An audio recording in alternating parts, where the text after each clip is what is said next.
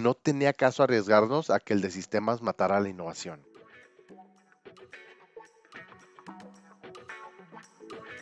Hoy estás aquí tal vez por curiosidad, tal vez por necesidad o tal vez por desesperación. Necesito decirte que la digitalización es un nuevo paradigma, no lo puedes comprar, solo debes de vivirlo.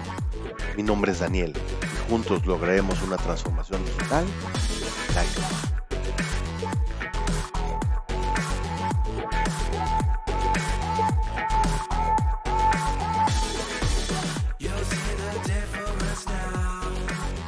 Bienvenido a la sesión número 11.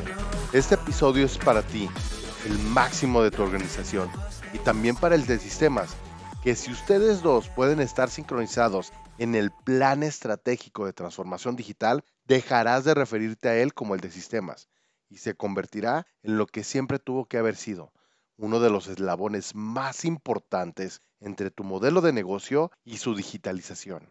Una pregunta muy común que he tenido con directores y dueños es, ¿qué hago con el de sistemas? ¿Sabes? La verdad es que no me trae proyectos de digitalización y yo entiendo que esa es su labor, ¿o no? Ahora, definitivamente esa debería de ser su labor, pero él lo sabe.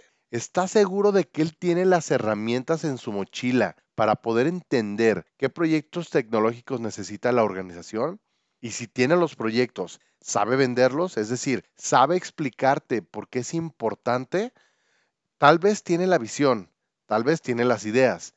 Trató de explicártelas tantas y tantas veces que ya se cansó. Y hoy ya tiene la idea de, es que aquí no quieren invertir en tecnología. En el 2001 comencé mi profesionalización en tecnologías de la información, siempre del lado del proveedor de servicios de TI. He tenido la oportunidad de conocer cientos y cientos de responsables del área de TI. Cuando yo era técnico, siempre me tocaba realizar la planeación con el responsable de TI y posteriormente la ejecución. Cuando inicié mi formación comercial en servicios tecnológicos, obviamente mis primeros años fueron buscando siempre el responsable de TI. No tienes idea de, de los descalabros que sufrí nunca llegaba a las metas, la mayoría de las veces que el de sistemas estaba más emocionado con el proyecto que yo, me daba todos los argumentos de por qué era importante ese proyecto para la organización. La mayoría de las veces terminaban en proyectos en el aire. No me compraban ni a mí ni a nadie. Normalmente se quedaban con lo mismo y sin ningún cambio. O compraban lo mismo pero renovado, es decir, tecnología vieja en productos nuevos. La decepción siempre en los ojos del de sistemas era comentando, es que, ¿sabes? Aquí no les gusta invertir en tecnología. Traté de encontrar empresas que les gustara invertir en tecnología y aunque sí encontré algunas, la labor para encontrarlas era bastante difícil, tanto que esa búsqueda prácticamente mantaba la rentabilidad de los proyectos que sí se lograban. A lo que vino la pregunta más importante. El problema es que la mayoría de las empresas no quieren invertir o que el de sistemas no quiere el proyecto o no sabe cómo explicarlo. Así que vino una transformación y comenzamos a buscar a las áreas interesadas, es decir, marketing, atención al cliente, ventas, dueños y directores de negocio. El contexto fue totalmente diferente. Nos encontramos con un hambre voraz de tecnologías de la información, ávidos por servicios tecnológicos que potencializaran sus organizaciones. Empezamos a ver el éxito que por mucho tiempo parecía no existir. Y teníamos dos versiones curiosas trabajábamos toda la estructura del proyecto con el área interesada y validábamos al final con el de sistema los requerimientos fueran alcanzables por la organización. Muchas veces se tenían que hacer ajustes, pero finalmente veíamos proyectos 100% viables que finalmente eran aprobados. Pero en otras ocasiones nos dirigían rápidamente al área de sistemas y esta área era la responsable de presentar el proyecto. La mayoría de las veces también aquí veíamos el fracaso hasta que finalmente agregamos una acción en el proceso comercial, ser muy claros. Cuando nos mandaban con el de sistemas les decíamos que no. Primero, necesitábamos estructurar el proyecto y antes de su aprobación ya podíamos tener sesiones de trabajo con el de sistemas para validar la parte técnica. Si nos comentaban que los proyectos de TI pasan 100% por el área técnica, entonces declinábamos el proyecto. Nuestro porcentaje de éxito era tan bajo cuando pasaba por sistemas que no tenía caso arriesgarnos a que el de sistemas matara la innovación. Ahora, espera, espera.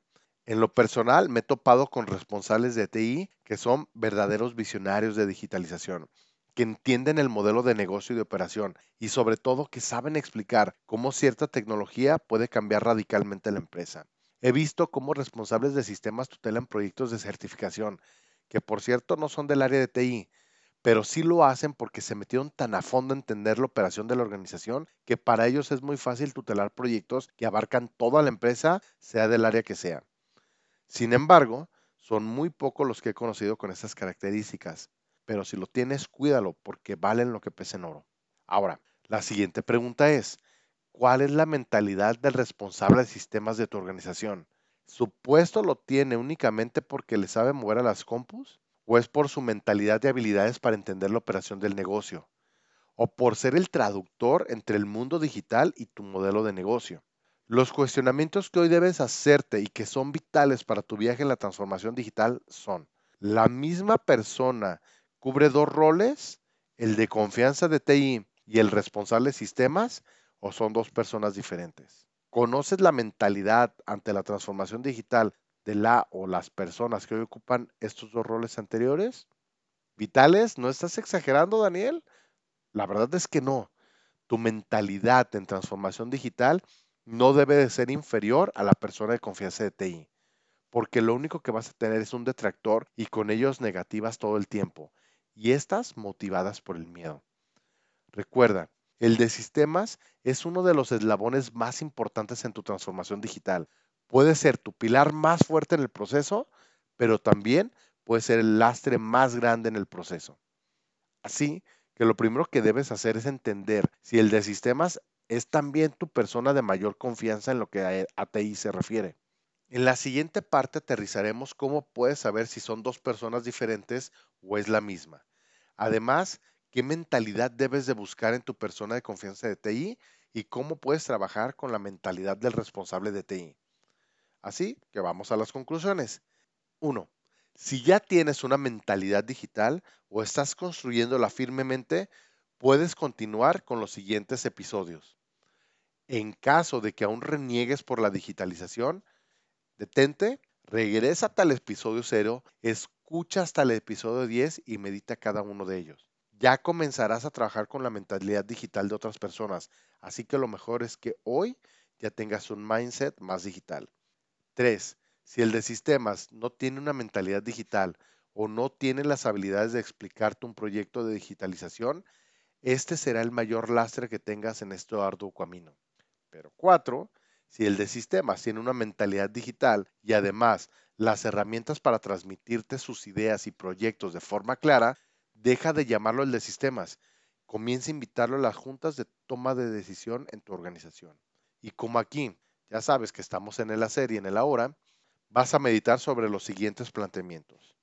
El primero, los proyectos que te ha acercado TI los últimos dos años, ¿los decidías basado en el precio de la tabla comparativa? ¿O también lo hacías basado en el reto de la implementación, comparando sus beneficios? ¿Has tenido discusiones constructivas con el de sistemas acerca qué es lo que más conviene a tu organización? ¿O incluso han hablado acerca de las diferentes partidas de esa tabla comparativa sobre seguridad de la información? Dos, cuando vas a comprar un nuevo celular, ¿a quién le preguntas su opinión? Tres, ve con el de sistemas y, o con tu persona de confianza de TI y pregúntale, oye, ¿tú qué sabes de los siguientes términos y cómo crees que pueden aportar a nuestra organización? A, dropshipping, B, FBA, C, las diferencias entre UI y UX, D, anota las respuestas y compáralas. E, medita sobre cómo fue la charla con las diferentes personas en caso de que hayan sido dos, dos diferentes. Dejaré en la descripción los conceptos sobre los, que, sobre los que debes de preguntar. Así que basta de puras promesas, menos charla y más acción, porque estás iniciando el camino de la transformación digital sin lágrimas.